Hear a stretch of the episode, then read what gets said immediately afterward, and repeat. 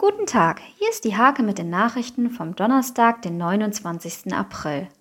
Jugendliche aus mehreren Orten wollen Bäume pflanzen. Das Projekt Let's Get Green der evangelischen Jugend ist im Kirchenkreis Nienburg gestartet. Die Bilanz für die dezentralen Impfangebote fällt bei den Kommunen sehr unterschiedlich aus.